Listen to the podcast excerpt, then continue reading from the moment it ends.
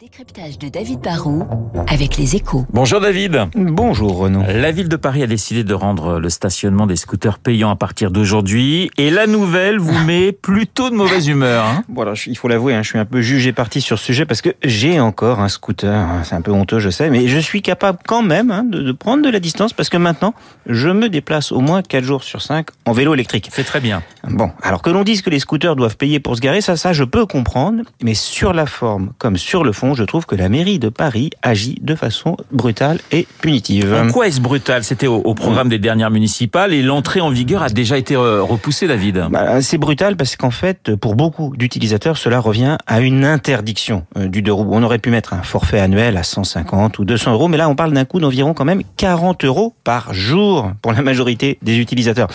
Les résidents payeront moins cher, c'est vrai, mais n'auront le droit de se garer que dans leur quartier. Donc, super pratique juste pour aller acheter le pain. Si vous êtes un, un banlieusard, c'est-à-dire un très méchant, ou hors de votre quartier, on vous dit que c'est 3 euros de l'heure, la, la, moitié d'une voiture, pour euh, quand même, bon, simplement la carte de la place euh, d'une voiture.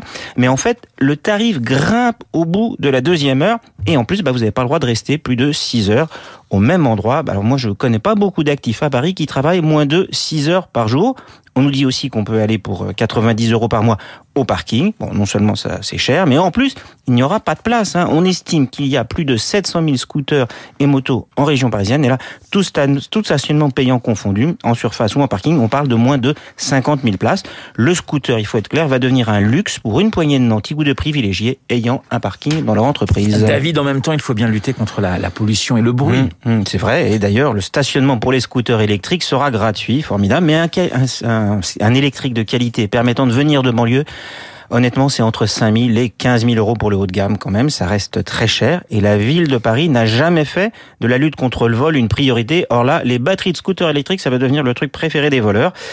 Bon, pour lutter contre le bruit, on aurait pu confisquer les deux roues qui roulent avec des pots trafiqués. Pour lutter contre la pollution, on aurait pu pousser le contrôle technique. Pour réduire l'occupation de l'espace public, on aurait pu commencer par faire enlever les scooters ventouses qui ne bougent pas pendant des mois. En fait, l'interdiction du scooter à Paris, c'est à l'image d'une France qui veut tout interdire. Le jet, les piscines, le barbecue.